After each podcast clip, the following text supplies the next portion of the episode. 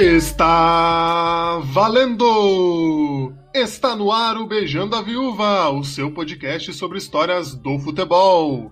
Eu sou o João e eu tenho azar no azar. Eu sou o Arthur e eu sempre torço pro menor time. Eu sou o Vinícius do Prado, vulgo do Nobre, e finalistas azarões sem o nacional querido é golpe. Eu sou Vitor Albano e tudo é questão de ponto de vista. E no programa de hoje nós vamos trazer os finalistas azarões do futebol europeu, trazer aí um pouco da história dessas equipes, das campanhas delas. Então fique com a gente.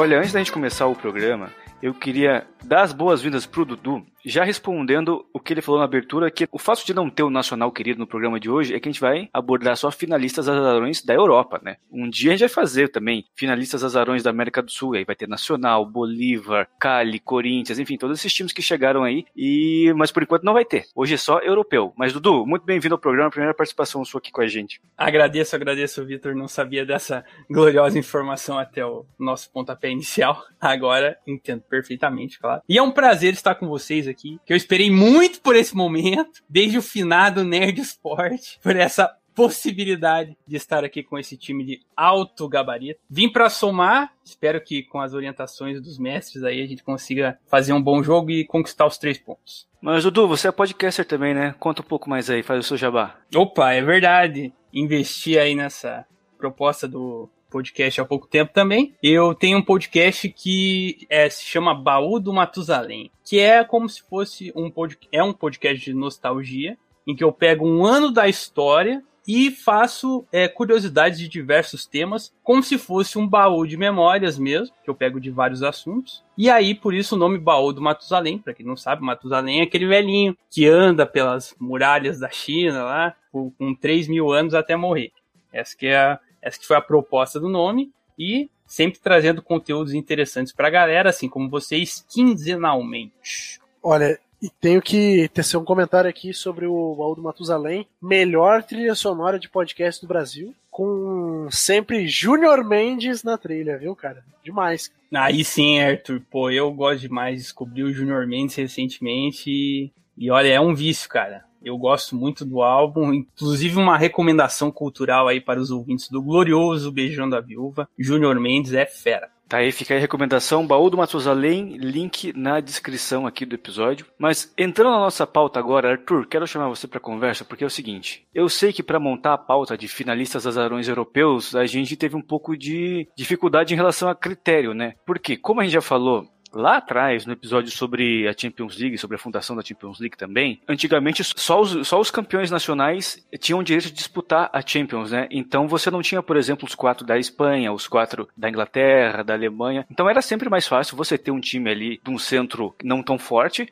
chegando em semifinal, final. Então, tipo, qual foi o critério que você que fez a pauta usou para montar essa lista aqui de finalistas azarões na Europa, mesmo sabendo de tudo isso? Então, Vitor, eu parti desse princípio que a gente comentou aí sobre os finalistas azarões e eu acabei pegando muitos dos finalistas da Europa League, né? Porque, como você disse, a Champions até 92 ela tinha o formato de só ter os campeões nacionais. Então é claro que se um time é campeão nacional, ele tecnicamente disputando com os outros campeões dos seus respectivos países, ele vai ter é, muito mais chances de chegar, né? Porque afinal ele já foi campeão do seu próprio país, então ele não tem um time qualquer, né? Ele tem um time bom para estar tá ali. Baseado nisso, é, a gente vê alguns times que foram campeões da Champions que jamais seriam hoje em dia, né? Tipo Estrela Vermelha, o Steaua Bucareste e tudo mais. Então eu acabei decidindo deixar esses de fora, porque eles tinham sido campeões dos seus próprios países, então eles vinham em boa fase tinham elencos muito bons e foram os times que conseguiram, é, na sua história, chegar mais longe ali. Então, por isso, eles ficaram de fora. Mas tem um finalista de Champions que tá aqui nesse bolo. É, como a gente falou lá no episódio sobre a Champions Alternativa, né? Celtic, Feyenoord, o quem mais? O próprio Nottingham Forest, Aston Villa, são, hoje em dia nós poderíamos considerar azarões, mas dado o contexto da época, não tem como considerar né, o próprio Celtic um, um azarão, porque ele foi o primeiro britânico a ganhar a Liga dos Campeões, né? Então não faria sentido. A gente não pode ser anacrônico nesse ponto, ou anacronista, hum, não sei agora. Tô falando no português aqui. Acho que é anacrônico. Anacrônico. Né? Anacronista é a cronista Ana. Ah. É a anacronista. Perfeito.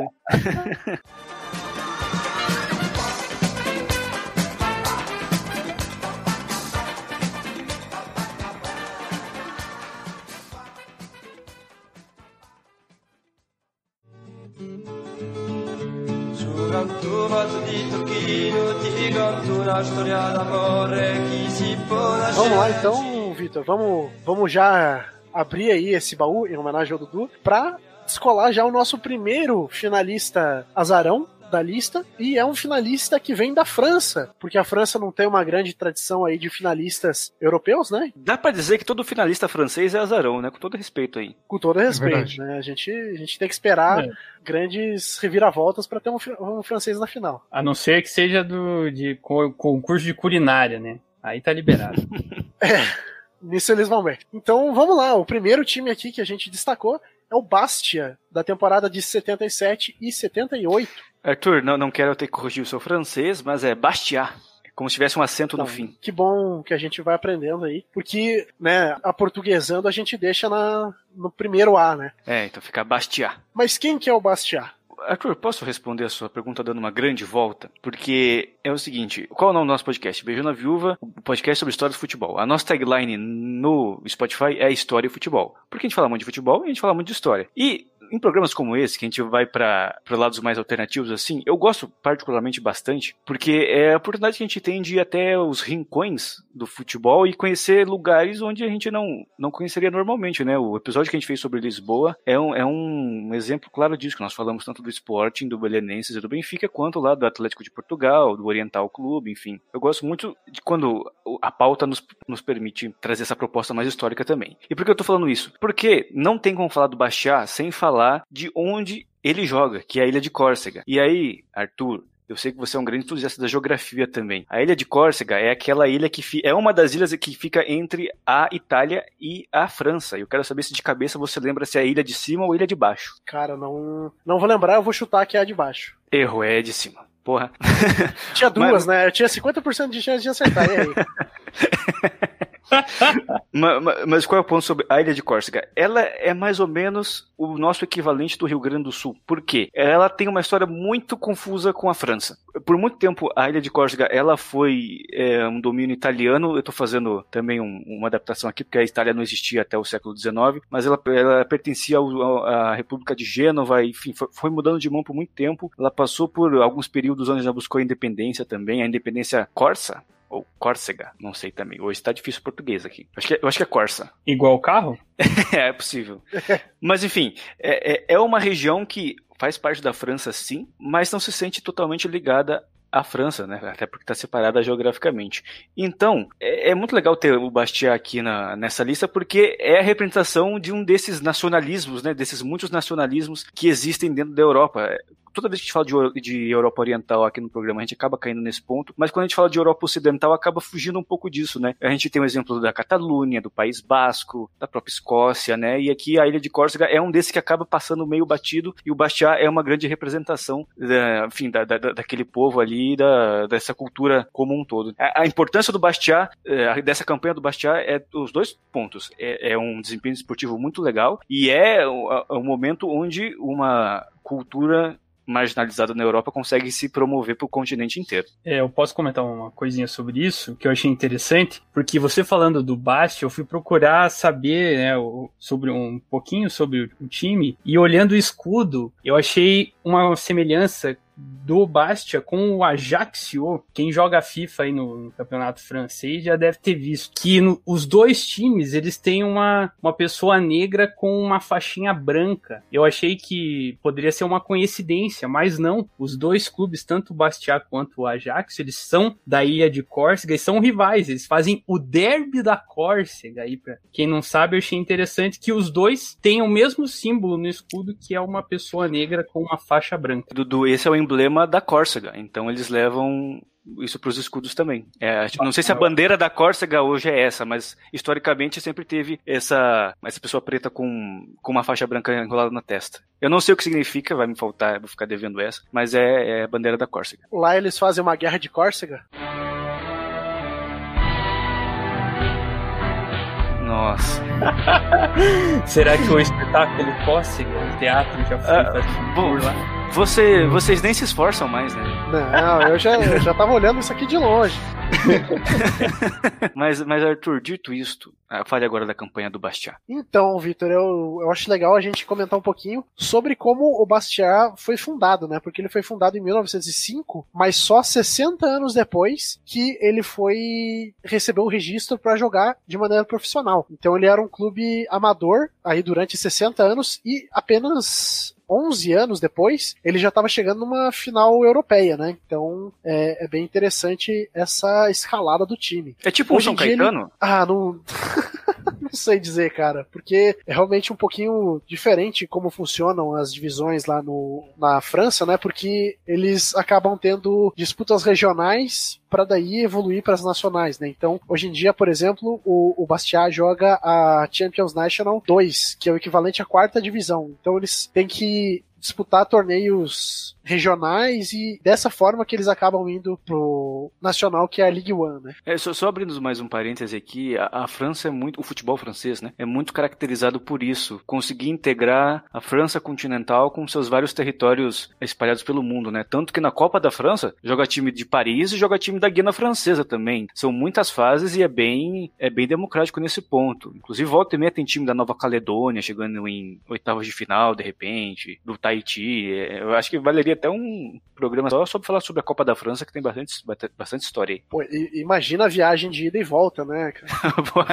é, é, um desafio, é um desafio. A gente reclama, reclamava de jogar Libertadores no México, né? Imagina jogar na Nova Caledônia. Não, mas, mas quando acontece Nossa. isso, os times jogam sempre na França. Só adiantando aqui, se alguém ficou com curiosidade. Ah, não, não, vai, não, não, vai, acontecer do PSG jogar no meio do, do Pacífico lá, né? Na Guiana Francesa, imagina. É, não acontece isso, não. Ah, daí os, os caras que vão pra França e, tipo, passam uma isso, temporada. Lá. É, eles ficam lá uma semana, jogam até ser eliminado. É, mas isso nas fases mais, mais pra frente, né? Os primeira, as primeiras fases mais regionalizadas, eles jogam nos seus estádios. Ah, entendi. Pô, mas imagina, os caras devem dar a vida, né? Pô, imagina conhecer Paris e tal, né? Deve ser da hora, assim. E aí, partindo um pouco pra campanha, né, do, do Bastiat, que é um time que no campeonato francês de 76, 77, eles acabaram ficando ali na terceira posição e aí conquistaram a vaga para a Europa League. E essa é a única vez que o time tinha sido tinha conquistado essa vaga até a temporada de 97 e 98, né? Então só conseguiu ir para uma competição europeia duas vezes na sua história, então é realmente bem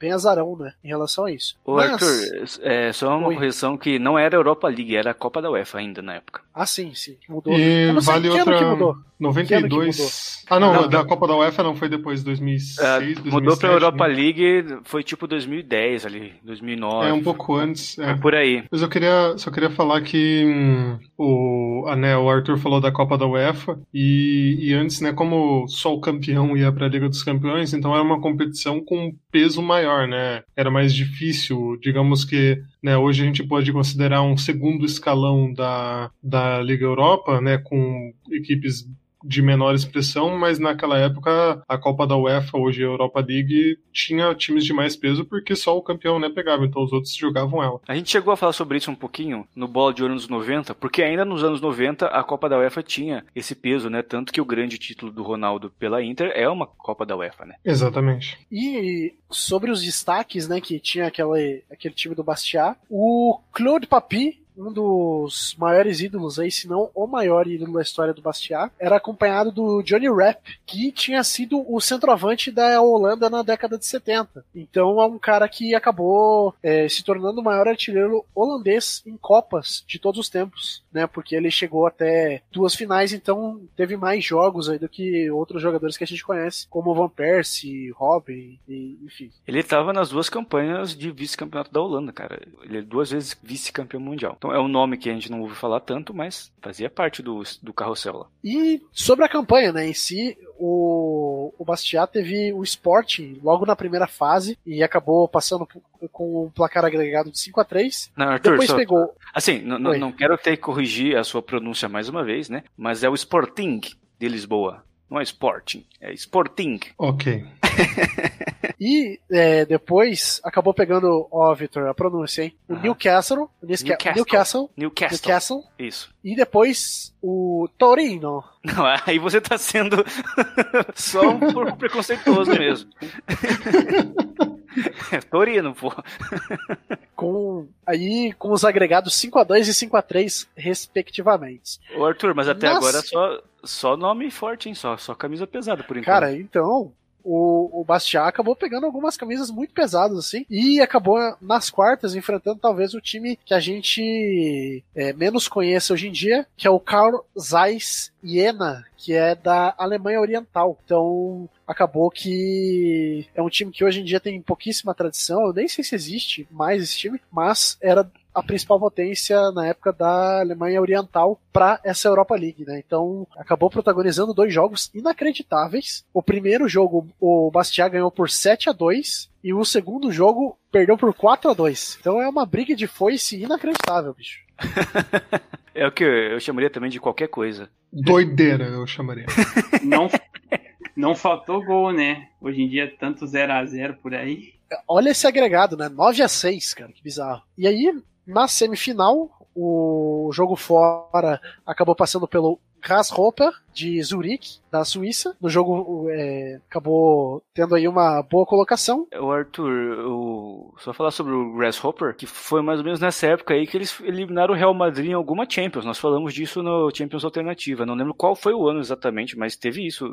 Não sei se mais ou menos. Acho que foi um pouco antes, antes de 78, mas só pra falar que o Grasshopper na semifinal não era qualquer coisa, era um grande time ali. Exato, né? E como a gente falou, os times naquela época eles tinham as grandes equipes, elas reuniam os maiores talentos de um país só em um time, né? Então acabava que mesmo países menores assim no futebol, como a Suíça, conseguiam reunir mais gente porque não acabavam vendendo seus jogadores para fora, né? Então tinha isso. Só que na final, né, o, o Bastiat infelizmente, ou felizmente para a torcida do PSV, né? Acabou pegando aí os holandeses que estavam em excelente fase na década de 70, talvez a maior, a maior década do futebol holandês de todos os tempos. Acho que dá para cravar, né? Por enquanto, sim. Ah, sim, né? Com certeza. E aí acabou pegando o PSV na final, empatou em casa, mas fora acabou tomando um 3 a 0 e o PSV levantou a taça, o que é muito louco porque a gente não sabe até que ponto que a história do Bastiat ia ser totalmente mudada, né? Ou talvez até a história do futebol francês teria mudado com esse título. Primeiro título europeu do PSV, que só ganharia a Champions, acho que uns 10 anos depois, em 88. E o PSV foi campeão também no holandês nessa temporada, então foi um baita adversário. E aí, né, conto de fadas do Bastiat foi até onde deu. E aí, ganhar desse PSV seria demais, sabe? Agora, pro Johnny Rapp deve ter sido uma experiência interessante, né? Ele que é holandês e tal, ter ido representar um, um até então, uma até sur, então surpresa como o Bastiat, né? No seu país, numa final de competição europeia, deve ter sido uma experiência e tanto também. Queria trazer hum, uma Não, informação aqui, rapidinho, que na, foi, o,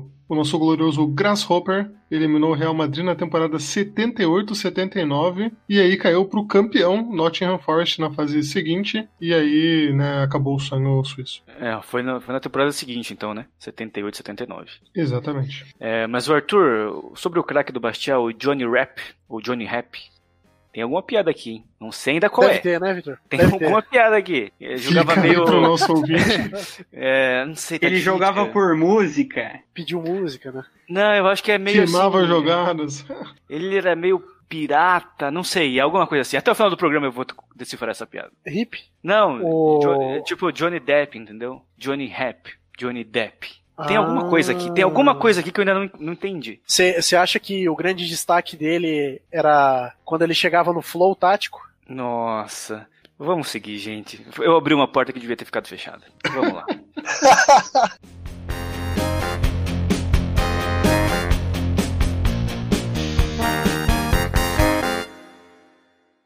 We are the town and we're gonna take the crown. We're the boys in blue. Então vamos lá. Seguindo aqui o- na temporada de 80 e 81, foram dois, né, azarões que chegaram na final, o Ipswich Town e o AZ Alkmaar. Cara, eu já conheci o AZ por ter acompanhado aí alguns joguinhos esporádicos de campeonato holandês, às vezes até um time que pinta na Champions, né? Mas eu não sabia que o, o AZ é, na verdade, a junção de dois times que eram o Alkmaar 54 e o Futebol Clube Zandstrik. Então por isso AZ Alkmaar. Que é, é lá da Holanda, né? Você esqueceu de falar isso. Ah, sim, o, o AZ Alkmaar da Holanda. Que talvez hoje pra gente ele não soe tanto como um azarão, porque ele acabou de fazer. Acabou, digo, 10 anos atrás, né? Ele teve temporadas muito boas na própria Europa League de novo, foi campeão holandês.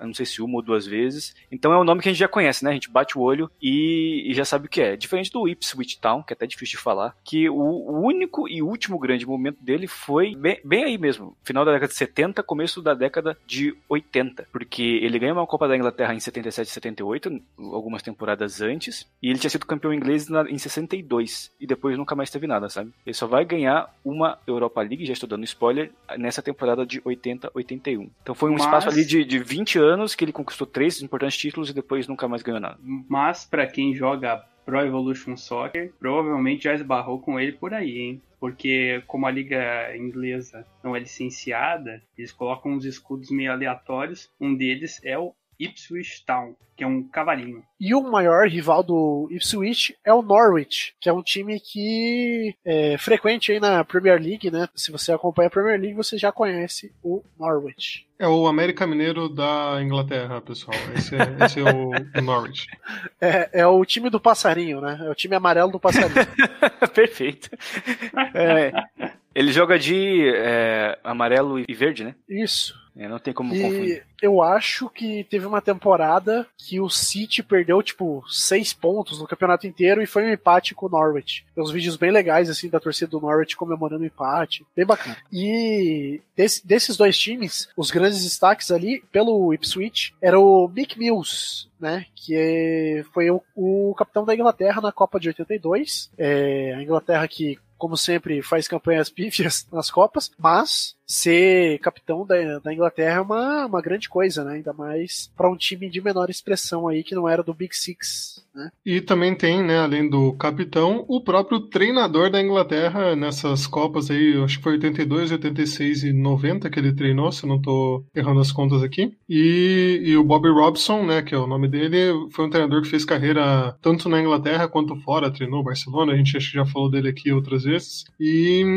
e começou, né, nesse time já levando ele longe na competição, né? Bob Robson é um nome muito de treinador inglês, né, cara? Tem, tipo, tem duas opções para um cara que se chama Bob Robson: ser treinador inglês ou ser cantor no programa do Raul Gil. Mas, ó, o Bob Robson é o equivalente em inglês do mexicano chamar Juan González ou Juan Rodrigues, né? É um nome muito, muito característico. Total. E além desses dois nomes aí que ocuparam a seleção inglesa, o outro meia holandês foi destaque nesse time, que era o Arnold Moran, que acabou sendo o tricampeão da Champions com o Ajax. E, Arthur, só pra botar em perspectiva, é, por que o Ipswich jogou essa, é, essa Europa League, Europa League, essa Copa da UEFA, ele ficou em terceiro no campeonato inglês de 79 e 80, atrás só do Manchester United e do Liverpool. Para efeito de comparação, Manchester City 17 Olha aí, hein? Tem um amigo nosso que não vai ficar muito feliz com isso. o, o AZ, né, por sua vez, tinha o goleiro, o Christian Nygaard, que já tinha ganho a Champions pelo Feyenoord também. Outro time, outro vindo de holandês aí. Arthur, Oi, Feyenoord. obrigado. grandes destaques aí vindo de times holandeses. Eu não sei se tem alguma coisa a ver de ter holandês e acabar chegando na final, mas tanto esses exemplos que a gente deu, tanto do Bastia, do Bastia, quanto do Ipswich e do AZ tinham holandeses aí, então. O Vitor, é tipo a tradição da seleção brasileira sempre precisar ter um palmeirense, um, um atleta da Sociedade Esportiva Palmeiras para ganhar a Copa? É um ponto de vista, né? Todo mundo sabe que se, se a seleção não leva um palmeirense para a Copa, ela não vai ganhar. É, e como a, a, a futebol holandês estava sendo muito bem visto nessa época, né? Eu acho que era natural você sempre pensar um holandês ou outro ali para reforçar o time. Isso devia ser bastante comum nessa época. Até porque, vamos lembrar, né? Não era lei Bosma ainda, era muito restritivo o número de estrangeiros que cada, cada time podia ter, né? Então, acho que se você tem sei lá, você pode ter dois estrangeiros só, você vai trazer um holandês, né? Pelo menos. Só reiterando aqui, a campanha do AZ, vou passar rapidinho por ela, é, passou por Red Boys de Luxemburgo, com 10 a 0 no agregado. Passou também pelo Levski Sofia, da Bulgária, e também pelo Rednik Nis, da Sérvia. Aí nas primeiras fases do AZ. Nas primeiras fases do Ipswich, passou pelo Ares. Caraca, é grego esse time aqui. É Thessaloniki. Impressionante, cara. Thessaloniki, isso. E também passou pelo Bohemians Praga, da Tchequia. Calcule a torcida do Bohemians Praga. Peraí, que país é esse, Tchequia? República Ah, Tcheca. Exatamente. República Tchequia. É, É, é que, assim, o, o governo tcheco tá pagando pra gente fazer- falar desse rebranding deles aqui, ou eu não entendi esse Tchequia do nada. não, é Espero que realmente um, um rebranding aí que, que tá rolando igual o Belarus, que eu não chamo mais de Bielorrússia. Ou igual a própria Holanda, que agora tem que ser Países Baixos. É. Ou Myanmar, que é a antiga Birmania. Ou então o Brasil, que era a antiga terra de Veracruz. Hum? Ou então o É, Brasil, que era o antigo Estados Unidos do Brasil, né? Cara, podemos passar a noite inteira aqui. Então vamos lá. É, nas quartas de final, aí o Ipswich já passou pelo Saint-Etienne, que é o maior campeão francês Ainda de é. todos os tempos, né? Ainda é. E o AZ passou pelo Lokeren da Bélgica. Já nas semis, o Ipswich passou pelo Colônia, que tinha um timaço ele naquela época, e o AZ pelo Sochaux da França, Sochaux. chegando os dois aí pra, Isso aí. pra se enfrentar na final. Não, Sochaux, esse é- já tô Sochaux. escolado agora, já depois de tantas pronúncias. Ô, pera, mas o Arthur, eles fizeram a final então, foi Ipswich contra Z Alkmaar. Isso, aham, Ah, exatamente. legal. E final em dois jogos, que eu fiquei surpreso até quando vi pela primeira vez a pauta do Crack Arthur, né? Porque europeu parece que não gosta de jogo e volta, é só uma partida, né? Então eu fiquei bem, bem surpreso. Aí no agregado foi um 5 a 4 né, pro Ipswich, tendo vencido em casa por 3 a 0 e perdido fora por 4 a 2 Então o Ipswich acabou levando a taça aí da Copa da UEFA na temporada de 81. Que como eu falei lá, agora há pouco, é o último título do Ipswich desde então. Descontando as divisões inferiores da Inglaterra ali, que deve ter ganhado uma segunda ou terceira divisão em algum momento, mas aí não conta, né?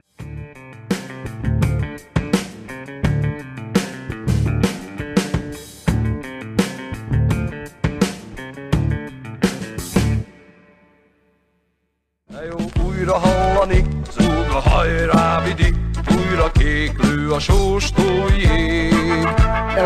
Vamos, vamos aqui pro time do nome mais é, diferente de todos, né? O Videoton. Quem que é o Videoton? Videoton, cara, sei lá, é, uma- é- é- eu vou chutar aqui, é uma empresa de alugar filmes? Passou perto. Era É uma o empresa. videogame do Cara, eu não vou fazer Isso vai ser bipado. por favor, por favor, Dudu, por favor, cara. Que isso, Dudu? Primeira participação você já ganhou um beat assim, Meu cara. Deus, Tá velho, louco, que rapaz. isso? Olha, cara, enfim. Não, não, vou, não vou tecer comentários. Mas o Videoton, ele passou perto do que o Victor falou aí. O Videoton, na verdade, é uma empresa de videocassete. Né? Eles construíram videocassetes nessa época aí, que era a maior tecnologia da época. E os operários daquela fábrica na Hungria acabaram se juntando para fundar o time. Cara, tenta. Victor, você que é o cara da pronúncia, eu vou te dar uma missão agora. Hum. Tenta falar o nome do maluco do Videoton. Não, sabe que eu sou fluente em húngaro, né, Arthur? Inclusive no nosso podcast sobre Ah. a Hungria, eu falei em húngaro. Então, o, o time foi fundado como Zekesferbrali Madrosneregai. É assim que se fala. Não me peçam Eu repetir. não duvido, eu acho que é assim, eu vou acreditar. Quem Pra sou é verdade. eu para julgar esta pronúncia? Porra!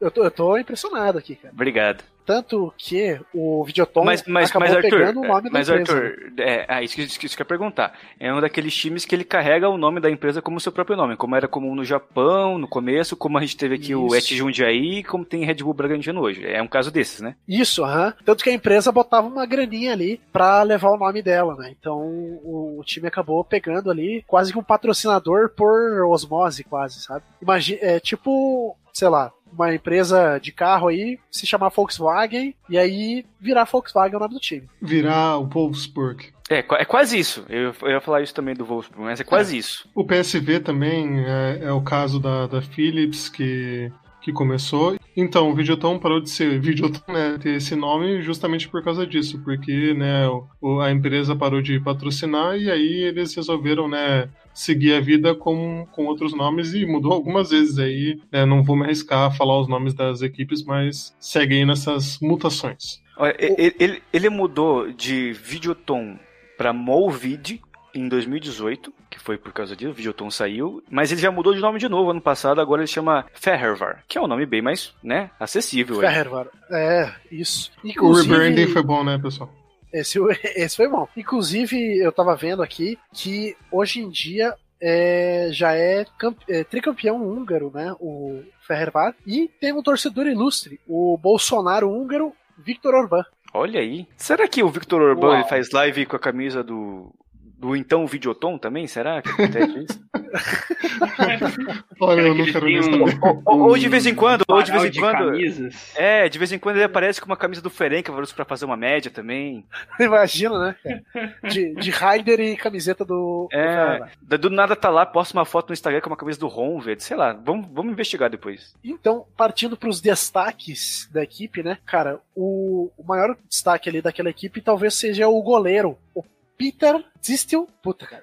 Eu vou ter que soletrar esse sobrenome para você dar um Google na, na face do sujeito, que é Peter, né? Normal. Aí D-I-S-Z-T-L. Cara, dá um Google nessa, nesse sujeito. Pera, ele é um ver. dos caras É, mais mal encarados. Peter Gisled, deixa eu ver aqui. Meu Deus do céu. Jesus. Caraca, É um ele parece. cara. Não, mano, esse cara parece que saiu do linha direta, velho. É o, ele tava junto com o cara do Náufrago no filme. Né? Ele tem uma barbona e ele tá sempre com uma cara, com a sobrancelha meio cerrada, assim. Ele tem sobrancelhas grossas também. O cabelo sempre muito longo e mal penteado. Assustador. Eu tô vendo, inclusive, uma foto recente dele e ele continua com essa expressão mal encarada. É impressionante. Cara, sa- sabe o que, que ele parece? Sabe aqueles filmes que tem a versão de cada, de cada país, assim? O Adam Sandler na cadeia, Vince Jones na cadeia. Vocês já viram esses filmes? Aham. Que daí é o time dos presos contra o time do- dos guardas. Ele parece muito o goleiro do time dos presos, né? cara? Só falta pra ficar perfeito uma cicatriz no olho. Nossa, bizarro. E além do goleiro Peter, o irmão dele era zagueiro, o Laszlo Distel, era o zagueiro aí e também serviu a seleção da Hungria na Copa de 86. Então era, era legal que tinha aí irmãos jogando juntos, levando o time para uma final de competição europeia e ainda servindo a seleção na Copa de 86, né? O irmão que não era tão mal encarado aqui pelas imagens. Tinha até um bigodinho estiloso. Vamos ver o Laszlo. Ah, bem mais apresentável. É um cara que eu seria até amigo. Seria amigo pra falar, meu irmão, esse bigode não tá dando. Eu vou até pro VG, vou, vou- tem que dar na foto do, do programa, os dois, cara. Na capa do programa. Cara, tem. Pré-quarentena, pós-quarentena. É. cara, o, o Peter tem uma foto ali que parece muito um mugshot dele, né, cara? Mas vamos lá pra campanha, né, do Videoton, que acabou aí pegando o Dukla Praga na primeira fase, depois eliminou o Paris Saint-Germain, olha só. Tudo na- normal, por enquanto. Tudo, tudo ok. É, não, até, até hoje, entre Videoton e Paris Saint-Germain, só tem um que chegou em final europeia, Exatamente. Ó, lembrando que estamos depois, já gravando, só- estamos gravando em agosto de 2020. Eu não sei se isso continua válido quando esse programa for ao ar, mas a piada é válida por É, enquanto. né? E depois já enfrentou o grande Partizan, né? Que o Dudu tem aí uma, uma grande, Grande afeição, partizan, né? o maior da Sérvia. Passou já pelo Partizan. E depois, cara, olha só, nas quartas de final eliminou o Manchester United, que já era comandado pelo Alex Caraca. Ferguson. Já tinha, né, uma tradição ali na Inglaterra, então passou, cara, nos pênaltis contra o United. bicho. Cara, eu vou te falar, de todos esses azarões que a gente passou até, até agora, eu tava meio. Nhé, tipo, ah. Grande time de Luxemburgo, ok, foda-se. Mas esse- essa do Videoton tá me surpreendendo, cara. Dunkla Praga, pô, já falamos desse time aqui algumas vezes. Grande time da, da República Tcheca, né, então Tchecoslováquia. PSG, Partizan e Manchester. Porra, muito massa essa campanha do Videoton mesmo. Muito legal. E ainda vai pegar um time aí na. Um timinho aí na final, Vitor. Mas vamos lá para semis antes. Nas semifinais, acabou passando pelo time bósnio, que na época pertencia lá para Iugoslávia, o Zelenikar, né? É, é, como, é, como é cirílico, o J tem som de I, então é Zelesnikar. Olha só, então. E, Time lá de cara, Sarajevo. na final, Sarajevo, né? Ah, mas, mas assim, você falou, me veio aqui agora. Será que a, o, o fazia base da seleção Iugoslávia naquela época? O que me faz é pensar. o que me faz pensar. Imagina. Será que Você já pensou se tivesse uma seleção da Iugoslávia hoje em dia? Peraí, Vitor, eu só vou dar o finalista aqui contra quem o, o, video, o Videoton enfrentou e depois a gente tem um convidado especial para responder essa questão aí, Vitor. O quê? Meu Deus do céu, é, É, isso? rapaz. Pentacampeão, pentacampeão. Meu Só Deus. Peraí, o que, que é isso, cara? O que tá acontecendo? Não, é sério, pô. É Peraí, só uma então piada. vamos lá. Não, calma lá. A gente foi Pô, atrás essa piada tá indo longe demais, cara. Arthur. Que isso? Não, que isso. Agora, agora eu quero fatos de pessoas que já ganharam títulos de Copa do Mundo pra falar como seria a seleção da Iugoslávia. Mas pe- peraí, peraí. Na final, o Videoton acabou chegando, cara, a enfrentar o Real Madrid, bicho. Imagina, imagina se o Videoton ganha uma final do Real Madrid. Cara, é, quanto é que foi, Arthur? Ah, o agregado?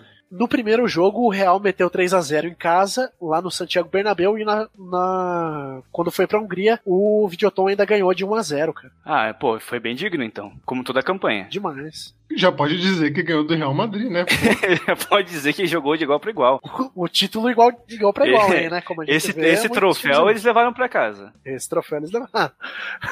o- a- Então- o- os jornalistas da Hungria estavam. O, o MC, que eu não vou falar o nome aqui, da, da Hungria, tava felizão, de igual pra igual. E então, Vitor, como eu, como eu salientei aí, né? O Videoton passou pelo. é, chegou na final, né? Infelizmente perdeu pro Real, mas marcou seu nome na história, tanto que a gente tá falando dele aqui hoje, né? Qual a chance da gente falar sobre um time húngaro da década de 80, né, cara? Enfim. Mas como você falou, hoje em dia, se a gente estivesse na Hungria, não seria tão azarão assim. Porque eu peguei aqui, ele, ele é tricampeão húngaro, como você falou, 2011, 2015, 2018. Ganhou a, a- Copa da Hungria também. Então, assim, domesticamente, pelo menos, se tornou uma, uma potência, né? Ele, ele tem oito vice-campeonatos húngaros, sete deles de 2010 pra cá. Então, assim, é um time que, pelo menos lá, deixou pra trás esse passado de azarão e tem chegado sempre, sempre mesmo. Mas é bom, né? É o time aí que conseguiu re- se reestruturar, apesar de ter nome de, de trademark, né? Que geralmente esses times, quando o apoiador sai, eles acabam sofrendo algumas consequências, né? Mas, Vitor, como com salientei medo. aqui, Tô com medo, Arthur. a gente falou, a gente falou, cara. A gente sempre tem essa questão aí sobre como seria a seleção da Iugoslávia atual. Não, assim, porque- é uma... Porque é, ninguém fala sobre isso, né? Poucas vezes isso sendo comentado. Com Pô, certeza. é uma pergunta que ninguém fez ainda. Né, Ninguém cara? Pô, fez. Imagine, pô, aí chega lá na, na seleção da Croácia na final do, da Copa do Mundo, todo mundo fala, cara, se a Croácia sozinha chega na final da Copa, imagina como é que seria a Iugoslávia, entendeu? Aham. Pô, então assim, uma pauta inédita que a gente tem, sempre salienta aqui, beijando a viúva que trouxe isso pro público brasileiro e português que nos ouve, e trouxemos hoje gente gabaritada pra falar sobre o assunto. Meu Deus. Ele, o homem que fugiu dos turcos, o homem Não, não, não, não. O homem que fez Puyol cair aos seus pés. O homem que fez Arce cortar o vento após uma caneta. Ele, O homem que fez Renata foi chorar. o homem que faz Renata foi chorar. Denilson Show. Temos uma participação do Denilson Show hoje aqui. Por favor, editor, Denilson Show dando a sua opinião sobre como seria a seleção da Iugoslávia atualmente. Fala pessoal, Denilson Show falando, passando aqui para mandar um beijão pro beijão da viúva é, e também responder a pergunta que se houvesse uma seleção na Iu- Iugoslávia, é, não sei se seria tão bom quanto a nossa. Um abraço a todos. Beijão da viúva. Cara, você vê o que é o gênio, né? Ah, Fantástico. A gente aqui falando, pô, como seria o Dzeko e tal. Ele, ele simplesmente fala, não seria tão boa quanto a nossa. Eu acho que vocês Isso. deveriam fazer um rebranding para Beijão da Viúva. É, é, tem isso também, né? Denilson claramente caiu numa cacofonia ali, não entendeu o nome do programa. Mas o que vale é a participação do nosso primeiro pentacampeão aqui. Não, entre, entre um programa de tantas pronúncias, né, de, tanta, de tanto aprendizado em relação às pronúncias, a gente aprende aí agora qual é o verdadeiro nome do nosso próprio podcast, que não é Beijão Exato. da Viúva, mas sim o Beijão da Viúva. Mas, Arthur, deixa eu falar uma coisa. E se eu te dizer que tem mais? Aí eu já não tô sabendo. Tem um, assim, não é um pentacampeão, mas é um, é um profissional Não. aí, um, é, é um jogador histórico, é um ídolo meu, que também respondeu essa pergunta que ninguém nunca fez e que ninguém sabe responder. Pode colocar. Ah, é áudio? É áudio. Ah, tá. Um grande abraço, pessoal, aí do Beijando a Viúva. Espero que vocês não pô- coloquem minha mulher aí nesse grupo, né? Porque senão a coisa vai estar ruim pra mim. Mas um grande abraço pra vocês. Agora, a seleção da Iugoslávia é coisa antiga, hein? Eu nem lembro disso aí. Você lembra, Fernandinho, da seleção da Iugoslávia? É, do time? Não lembro, viu, gente? Um abraço. Veloso É completamente boneca. perdido. de Perdidaço. boneca. Cabelo de boneca. Aí Grande eu tenho que Veloso, aguentar. Assim, o, o, o que ele acertou na pronúncia, ele errou depois, porque, assim, a impressão que eu tive é que ele acha que Beijando a Viúva é um grupo onde as pessoas realmente beijam viúvas. Porque ele falou, não vai botar a minha mulher aí. O que faz a gente imaginar que a mulher dele seja viúva. Caraca, muitas É, camadas. cara, que muitas isso? camadas. Não, e, e outra, assim como a gente sempre se questiona aqui se a seleção da Iugoslávia seria boa, e o Denilson Show simplesmente ignorou e falou que a seleção brasileira ia ser melhor, o Veloso, ele não lembra. Ele só não Teve que lembra. perguntar pro Fernando Fernandes. Pois é. E o Fernando Fernandes também não lembra. Você vê Cara, o Veloso, eu gosto muito do Veloso, cara. Eu gosto muito do Veloso. O Veloso é o Neutral Evil da televisão brasileira, cara. Ele tá ali o tempo todo só mordendo pro, pro neto ficar puto, cara. Eu, eu gosto muito do Veloso, cara. Veloso me faz Ah, assistir. muito bom, cara. Eu, eu nunca pensei que eu fosse falar isso, mas um forte abraço pro Veloso que escuta o nosso podcast. Um abraço pro Denilson Show também. E um abraço pra nossa amiga Isabela Gadelli que conseguiu esses áudios pra gente. Eu vou falar uma coisa aqui pra vocês, sem dar muito spoiler. É só o começo de muita coisa que tá vindo por aí. Exatamente. Uh, Cara. essa- ó, pareceu mais importante do que é de verdade. Peço desculpas aqui. Eu discordo, craque. Vamos lá, Vitor. Vamos pro próximo.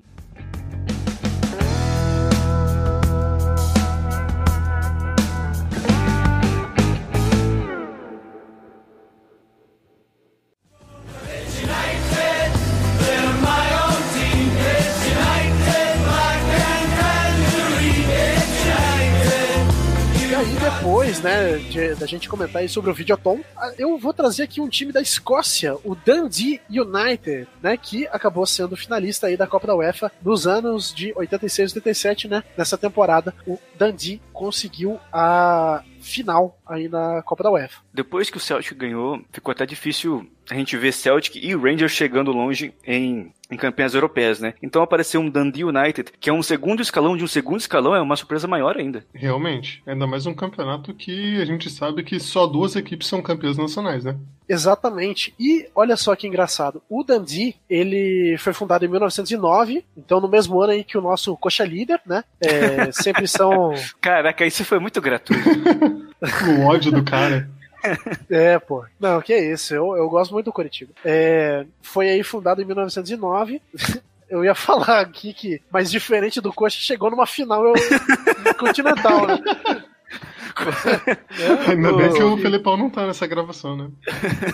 Mas, ô, Arthur, o, o, o Dundee tem uma semelhança com o Celtic aí, porque ele também é um time dos católicos, né? A gente sabe que a Escócia é conhecida por essa divisão religiosa entre os protestantes mais ligados à Inglaterra e os católicos mais ligados à Escócia em si. O Dundee é da parte católica, assim como era o Celtic. Ou seja, tô, vendo um padrão aqui, hein? Olha só que engraçado. O Dundee é o quarto time escocês a mais a que tem mais jogos é, europeus, né? Mais jogos internacionais na história. Vou deixar aqui pra vocês tentarem acertar os outros três. Não, não, o, o problema é esse terceiro aí, porque Celtic Rangers, obviamente, o terceiro que fica tá, tá difícil. Eu, eu vou chutar Motherwell. Eu chuto Hibernian. Nenhum dos dois acertou. O terceiro time que mais jogou partidas internacionais na da Escócia é o Aberdeen. Ah, é- era a minha segunda escolha. Ou terceira. Talvez quarta. Talvez, né? Olhando a tabela né, toda. Exato. E, craque Arthur, você sabe quem que é o maior ídolo da história do Dundee United, né? Infelizmente não sei, João. Agora você me pegou, cara. Ô, louco, Arthur, eu, dou, eu dei, craque Vitor, eu dei um, eu dei um livro pra ele e ele não lembra que o maior ídolo do United Ah, mas- é Alex Ferguson. Não, mas espera aí. Ah, não, eu errei aqui, foi mal, foi mal, foi mal. Corta tudo. É que, eu, é, que eu pesquisei, é que eu pensei, será que é o time dele? E aí eu pesquisei o nome dele no, dando um Ctrl F. E apareceu, mas não é o time dele, é o Aberdeen é o time dele. Ó, de novo, não Que vai burro. cortar, as pessoas Vai cortar saber sim, quem- Não, as pessoas têm que saber quem você é. eu vou cortar. Eu vou cortar essa parte. O Porra. cara dando uma carteirada baseado em nada. Baseado em. né. Peço Ai. perdão aí pelo vacilo. Vamos lá. O Dundee United acabou sendo campeão da temporada de 82 e 83 do Campeonato Escocês. Né? Então, assim, pra. Como a gente sabe, o Campeonato Escocês tem duas forças muito distantes dos outros, então é um baita feito, né? Pois é, mas assim, não, não sou um profundo especialista no futebol escocês, mas acho que quando acontece isso do Dundee ganhar, ou de algum time fora do Rangers ou Celtic ganhar, é mais demérito dos dois do que mérito dos pequenos, sabe? Porque é uma diferença muito grande, cara, na Escócia. Foi a única vez que eles ganharam, inclusive, nessa Sim. temporada 82 e 83. Isso, aham, é o único título escocês da história do Dundee em 82 e 83. E, cara, é muito engraçado porque desse, dos destaques né, do elenco, o maior destaque talvez seja o técnico, né, que é o Jim McLean, que ele acabou sendo o técnico de apenas um time na carreira, de 73 até 91. Então ele é o maior ídolo da história do time, assim, levou o Dundee a patamares que nem o outro técnico conseguiu, né? E Jim McLean também é um nome completamente escocês, só faltou um Donald ou Wallace. É. É, igu- é igual quando você vai fazer o jogador no FIFA, e aí você vai lá pra escolher o nome, e aí tem o Aaron Álvares, né? o famoso Aaron Álvares. Se você está, se você vai na casa do seu amigo e o nome do jogador do FIFA dele é Aaron Álvares, saiba que ele é um preguiçoso. Mas enfim, voltando aqui, o Dundee eh, teve uma, uma campanha, cara, muito engraçada, assim, porque a gente acabou falando do Videoton, né, que teve uma super campanha. O Dundee passou pelo Lens, da França, na primeira fase, pelo Universitar Cracóvia, da Romênia, na segunda fase. Não, não, não pera aí. Eu, eu, eu lamento ser o chato, Não, é, mas é que... tá, é Craiova. É, e Cracóvia é na Polônia. É uma universidade É, então. Craiova. Na terceira fase acabou passando pelo Hajduk Split, que hoje em dia pertence à, à Croácia. Hajduk. E nas quartas, obrigado, Vitor. Nas quartas de final, o Dundee acabou passando pelo Barcelona, cara. Olha só. Ô, É, louco. ganhou em casa, ganhou em casa por 1 a 0 e depois no Camp Nou ganhou de 2 a 1, cara. Olha só. Ô, louco, bicho. Cara, se bobear, é a única derrota do Barça para um escocês, é, e junto com a do Celtic, que teve uns 8, 9 anos atrás. Mas essa foi lá, né? Tem esse, tem esse detalhe. As é, duas. não foi na casa. É, ganhou na ida e ganhou na volta, né, cara? Como diria Fernando Gomes, o Dundee United abutuou o Barcelona. Abutuou. Exato, cara. Pô, é muito legal assim a gente ver esses, esses times. Tudo bem que o Barcelona de hoje em dia é muito diferente do Barcelona da década de 80, mas ainda assim é o Barcelona, né? Ô Arthur, isso foi 86, 87, né? Foi mais ou menos nessa época que o. Barcelona perdeu a final pro Steaua. Acho que foi 85.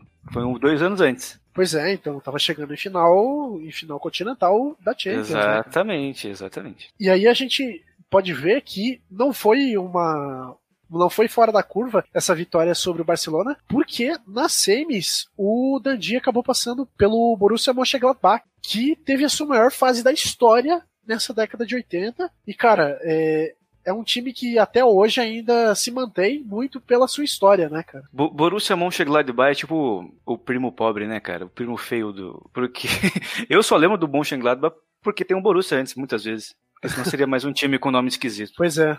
Essa temporada alemães. que ele ainda. É. Essa temporada que ele ainda fez alguma coisa, né? Ameaçou ali brigar com, com o Bayern, com o, com o Leipzig e com o outro Borussia, o Dortmund, mas normalmente fica ali aquele meio de tabela. É que a gente tem uma imagem do- dos times alemães, né, cara, que, tipo, tirando o Bayern e o, o irmão aí, o Dortmund, é, são times que não têm tradição, né? Mas, porra, o Hamburgo, é, até o.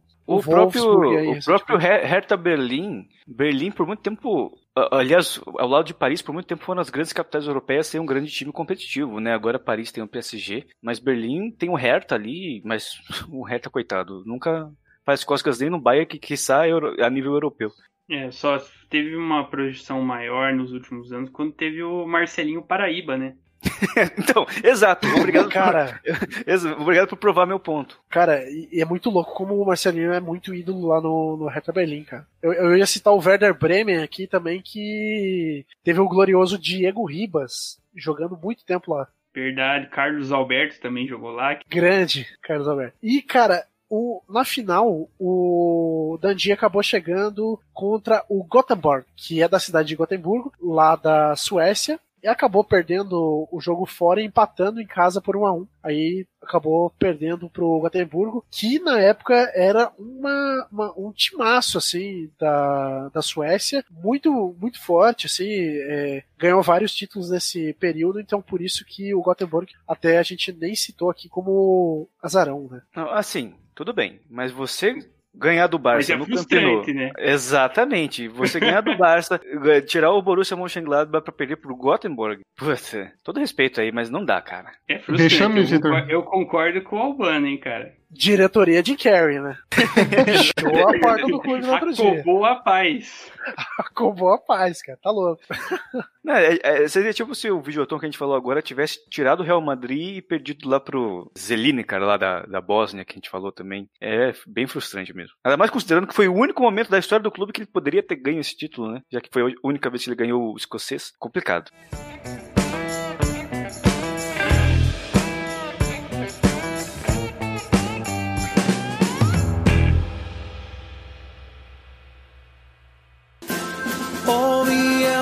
Malmö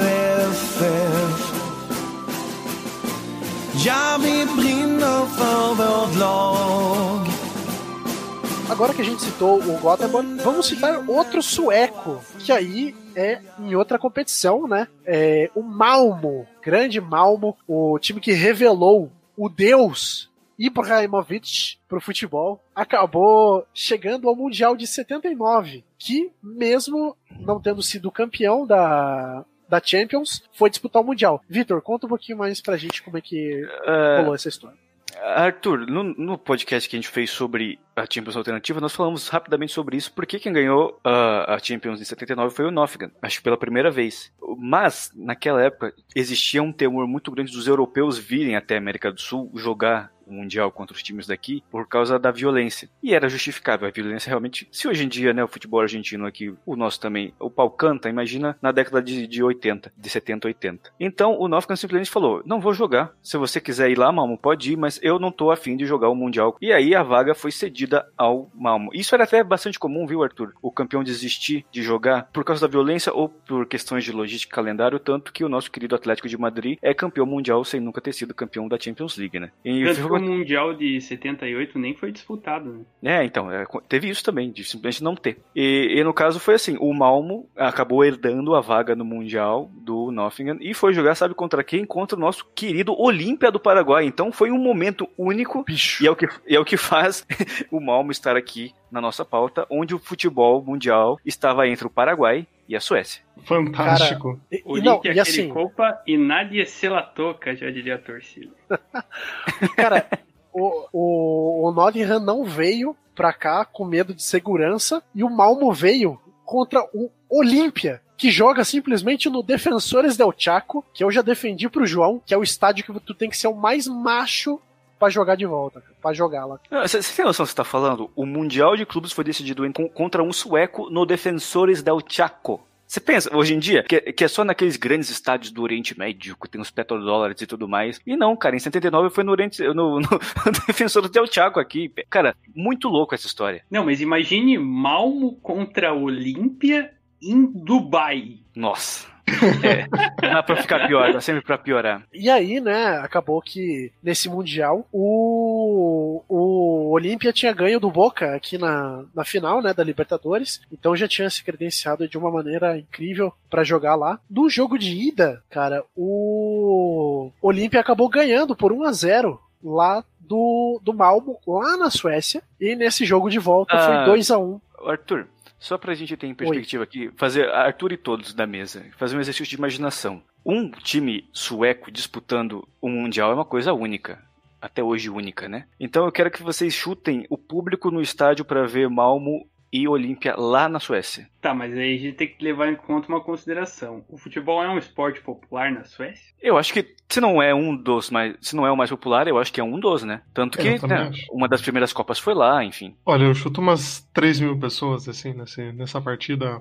Qu- Quantas? 3 mil. 3 mil? Aham. Você acha que Tá de todo esse, sacanagem. Tá de eh, sacanagem. todo esse hype se converteu em 3 mil pessoas? Eu, eu acredito que a população sueca desvalorizou a importância dessa partida para a história. Eu chuto 50 mil. Eu vou de 42. Sabe o que é o pior de tudo? O João acertou, foram 4 mil pessoas pra ver Malmo e Olímpia. Ah, Lá em... Viu? Subestimaram o, o- Não, o mas- acontecimento. Não, nós É. superestimamos.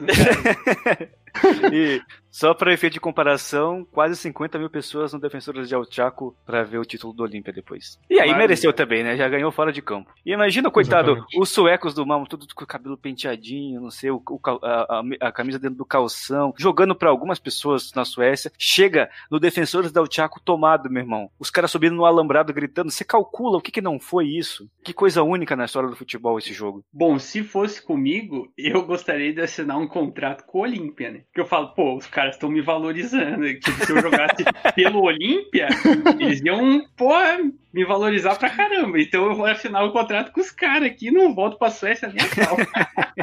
Só completando aí que eu- a gente comentou em off, né? É, esse time do Olímpia tem o. tinha como goleiro Ever Hugo Almeida, que é o cara que mais disputou jogos na história da Libertadores.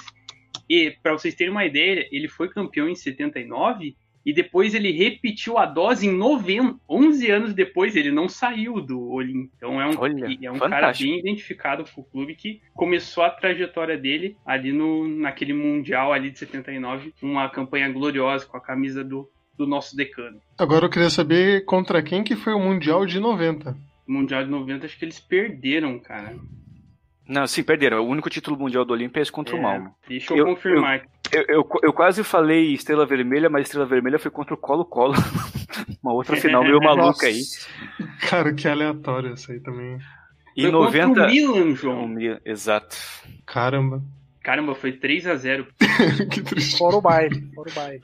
Fora o baile, né? Mas aí, não é, já mas aí Japão, né? já. É, já era no Japão, né? Isso, isso. Imagina o, o Maldini e o Baresi no defensor do Chaco. Meu Deus. Bom demais. Indo, indo cobrar o escanteio com o policial com escudo, assim, tá ligado? Pra não vir pedra.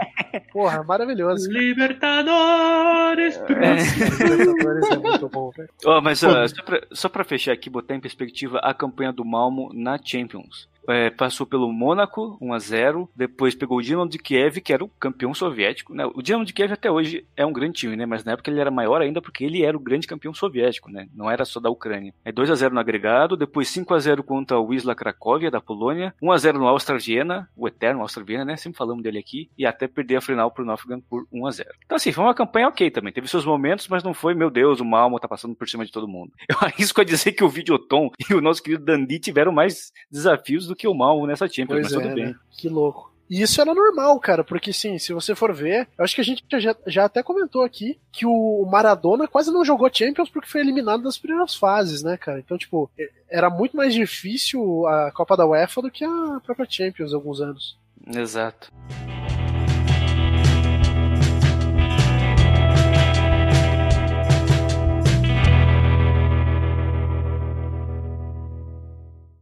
No ano 21 que o meu Braga nasceu. Enfim, último time aqui que a gente vai falar dos finalistas azarões e é lá da Terrinha. O João está perto do- da Terrinha. É o Braga, glorioso Braga, que acabou, que foi fundado em 1921 e a sua principal campanha da história foi no ano de 2010-2011 da Copa da UEFA, que aí já era a Europa League, né? E acabou chegando nessa competição depois de ser eliminado na Champions. O, o que foi bem interessante porque o Braga naquela época estava fazendo quase uma, uma limpa de refúgio do Brasil para jogar tudo em Portugal. Ó, alguns brasileiros que estavam no Braga nessa campanha. O goleiro Arthur, que eu não lembro de onde ele é, vocês sabem? Já jogou no Curitiba. Eu, eu lembro É, da cara ah, dele. assim. tá, esse Arthur, ok. O Paulão, o zagueiro Paulão, é o Paulão que eu tô pensando? Não, né? Acho que não. não, não, Paulão, Vandinho, Alain, Paulo César e Lima. O Lima, eu imagino que era o Lima que jogou no Santos, talvez, né? Ô, Vitor, eu vou fazer um comentário que vai ser bipado aqui. Ah. O Vandinho, ele era api- apelidado de Meu Deus. em vários clubes aqui que ele jogou no Brasil. Ó, e na reserva tinha Márcio Mossoró, que se bobear tá jogando até hoje, hein? De Márcio Mossoró. Leandro Salino e o Kaká, mas não o Kaká, né? Um Kaká genérico. Então eram ao todo 1, 2, 3, 4, 5, 6, 7, 8, 9 jogadores brasileiros no Braga. É o Brasa, então, né? essa foi legal, essa foi boa. Essa mereceu. O... Mas, Vocês lembram mas, do ô, Felipe? Lembra do Felipe? O goleiro? O go- É, ele jogou lá, né? Ah, Ele jogou no Braga também. É verdade. Como esquecer, né? É. Nossa, grande Aquele Felipe. pênalti contra o Flamengo lá. Ele Ah, deixou o cara Que fazer o gol. beleza, né, cara? É, exato. Mas, ó, Arthur, se aqui no Brasil monta um time com Arthur, Paulão, Vandinho, Paulo César, Márcio Mossoró, Leandro Salino e fala, esse time vai chegar na, na final da Sul-Americana. Você não dá fé, né, cara? Você não bota fé numa parada dessa. Não, Nunca. tá louco, Deus o livre. Isso tá com, cara- com, com todo respeito à agremiação, isso tá com uma cara de escalação do Havaí, bicho. Exato. Esse é o ponto. Totalmente, cara. O Mas time pra cara- Série B ali, né, cara? Assim, né, de novo, com todo respeito aí aos atletas, às agremiações, mas tá muito escalação de Série B, né?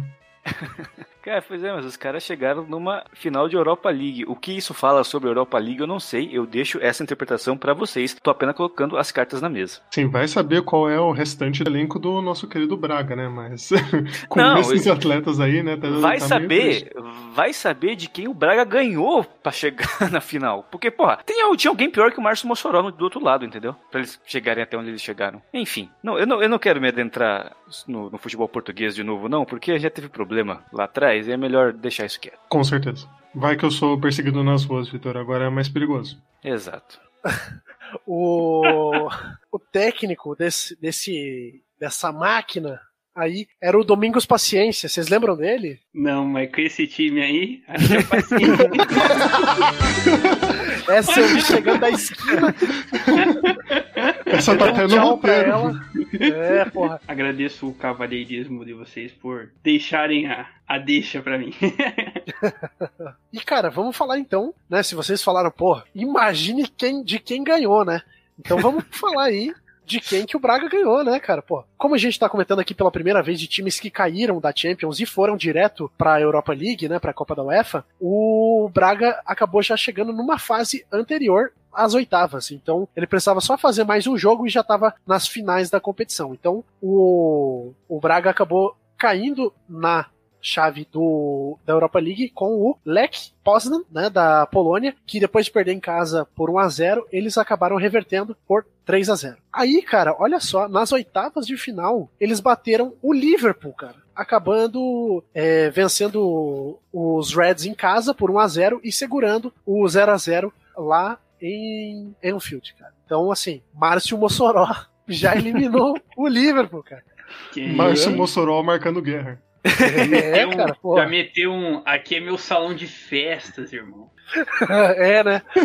Pô, Cara, mas, Posso- mas vou falar, o, o- o Liverpool nessa época era qualquer coisa também, velho. Eu acho que os poloneses do Lech Poznan acho que foram mais difíceis. É, cara, o Liverpool passou por anos bem conturbados aí. Inclusive, ô João, se você conseguir a escalação desse Liverpool de 2008, eu agradeço, cara. Eu vou procurar aqui. Por 2011. favor. É, 2011, desculpa. Cara, nas quartas de final, acabou passando pelo Dinamo de Kiev, né, que é um grande time da Ucrânia, onde empatou fora por 1 a 1 e em casa segurou o 0 a 0 Então, assim, o Braga não atropelou, né? Mas acabou passando de fase em fase, né? Crack Arthur, temos aqui a escalação do grande Liverpool que jogou contra o Nossa, Braga. lá vem. Pepe Reina? Pepe Reina no gol. Porra, maravilhoso.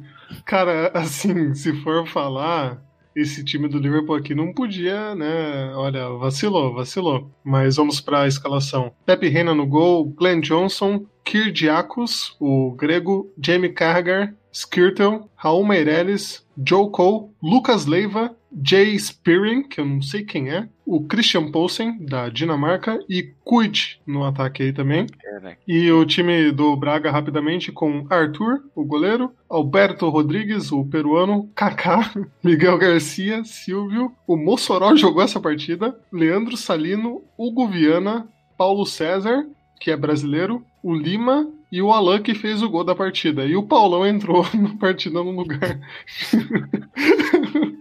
Cara, desesperador, desesperador, o- tanto um quanto o outro. Que E pelada, o Kenny né, Dawlish cara? era o treinador ainda do Liverpool. Nossa senhora. Mas assim, não tinha muito o que fazer, cara. Se o melhor jogador do teu time é o, é o Quit, alguma coisa tá errada. É, aí, voltando lá pra, pra grande campanha do, do Braga, nas semis, os caras passaram pelo Benfica. Que eu não vou tecer comentário sobre o Benfica, eu só vou falar Não, é, é, que assim, acabaram eu, passando. eu também não ia falar, eu falei que não ia falar mais nada, mas o Benfica também é qualquer coisa, né? De 60 pra cá, o Benfica virou qualquer coisa. Enfim, segue o barco aí. E aí na, nas semis, né? No jogo de ida, o, no Estádio da Luz, um estádio lindíssimo, com a águia lá, não sei se o João já foi, mas o Benfica acabou ganhando por 2 a 1 E aí, na volta, o Braga acabou ganhando por 1 a 0 em casa e passou pelo gol fora, né? Então, é, se a gente for ver aí na campanha do Braga, ele apenas. A única, o único time, os únicos dois times que o Braga passou sem precisar do gol fora foram o Liverpool e o Lech Poznan. Nossa, que fase, que fase. Desesperador. E aí, cara, pô, na final, né, enfrentaram o maior de Portugal, aí tremeu na base. Né? Arthur, cuidado, cara. Velho, cuidado. Os caras vão Arthur, vir aqui de não novo tá, xingar a Você não tá temendo gente. pela minha segurança, né, cara? O cara, o cara tá brincando com, com fogo.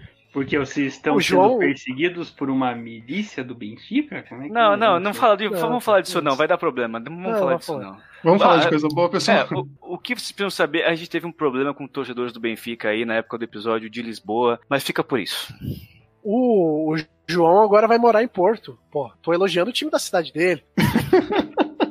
Mais uma vez, lamento corrigir aqui, mas o João vai morar no Porto. É tipo falar que vai morar no Exatamente. Recife. Você não fala em Porto, é o Porto. eu- Então tá. Não sabia, cara. Desculpa aí. E aí, cara, é, por mais que se você olhar os dois elencos, aí, João, se você conseguir nos trazer os elencos, por favor, cara, foi 1 a 0 só pro Porto, com gol do Falcão Garcia, que é tipo um jogador world class, tá ligado? Então, assim, não dava, né? Eu acho que o, o Braga realmente atingiu seu teto ali e acabou é, chegando numa final merecida, mas que também não tinha como passar do Porto ali naquela circunstância. Vamos aqui com a escalação das equipes, né? A equipe do nosso querido Braga continuou ali com a mesma base, né? Ainda teve o acréscimo dos atletas Paulão e Vandinho para enriquecer a equipe. E do lado do Porto tinha, né, um time interessante com Elton, Christian Sapunaru da Romênia, Rolando, o Otamendi, famoso Otamendi que já jogou no Atlético Mineiro, é isso, né? Isso. Teve por lá, E- né? Teve por lá. É, é, passeou por lá.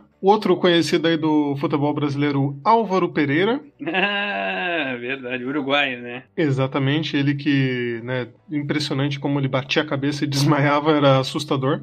o, o atleta Fernando, Fred Guarim, João Moutinho, o Hulk, o famoso chute forte pra fora, grande do local. E aí também completando aí o ataque Silvestre Varela e Radamel Falcão Garcia aí que o Arthur citou, que fez o gol aos 44 minutos da primeira etapa. Pô, mas esse time do Porto era bem bom, cara. É. Era bom, não. Não tem nem comparação. Ah, o Rames era reserva dessa equipe, inclusive. Olha aí, ainda tinha É, isso. então, pô. Né, então, assim, eu acho que o Braga realmente atingiu o teto ali, né, cara? Ah, sabe quem que fazia parte também desse elenco, Arthur? Walter Bolacha tava nesse elenco. Porra, meu irmão! Olha aí o Valtinho, hoje no Atlético Paranaense. Nossa, Do Coque Valtinho, para Portugal. cara, que legal. Não, eu, eu tenho. Eu gosto muito do, do time do Porto e é um time que, é, se a gente for comparar aí os elencos, né? O Porto é um time que facilmente pegaria ali umas oitavas até umas quartas de final de uma Champions. Esse time do Braga realmente é time para para segundo escalão ali. Com todo respeito ao Braga, que fez uma incrível campanha. Passou pelo Liverpool e passou pelo Benfica, né? Dois campeões é, europeus. Então não dá pra gente menosprezar os caras também. Exato. O, o Braga que tem uma final continental mais recente que o próprio Sporting, ou Sporting, né? Pra manter a pronúncia lá do começo, que é outro time que também, meu Deus do céu. Ah, não vou, vou falar de português de novo.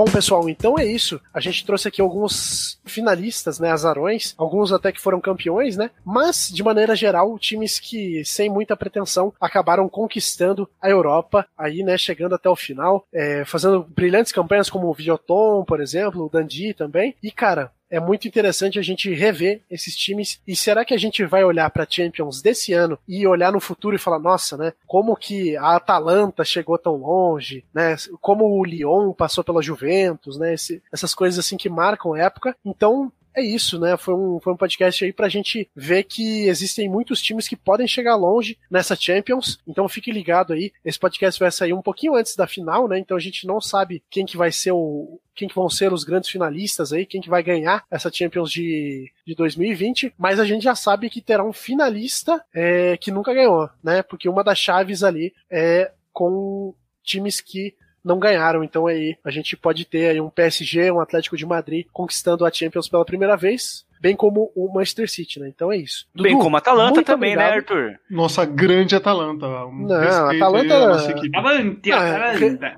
Respeita o menino Neymar, cara. Que isso. Tá maluco. Os caras estão falando de Atalanta como se fosse uma máquina. Atalanta perdia ponto Boa. pro Cagliari aí. Tá maluco. Arthur, Que você, sabe- isso. você acabou de aumentar a chance da Atalanta ganhar em uns 30%, pelo menos. A zica desse podcast aqui, rapaz. Mas é isso. Dudu, muito obrigado por ter participado aí com a gente. Engraçado que vocês me corrigiram pra Atalanta, mas não falaram do Leipzig, né? Imagina se o time da Red Bull ganha essa porra dessa Champions aí. Não ganha, né? Não ganha. Não ganha, não. Seria legal pela camisa, eu acho a camisa preta deles muito bonita. Só por isso, só pela camisa.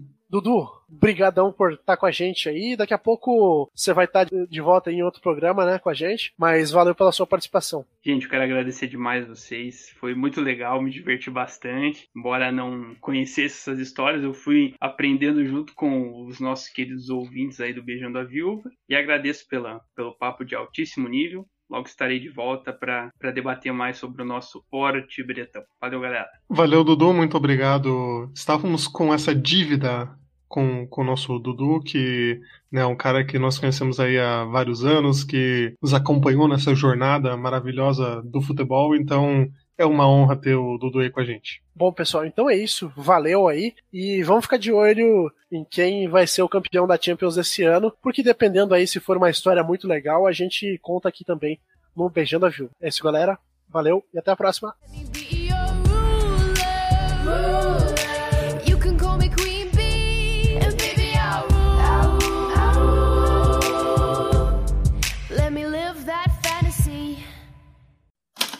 Este podcast foi editado por Icarus Produtora, soluções em audiovisual.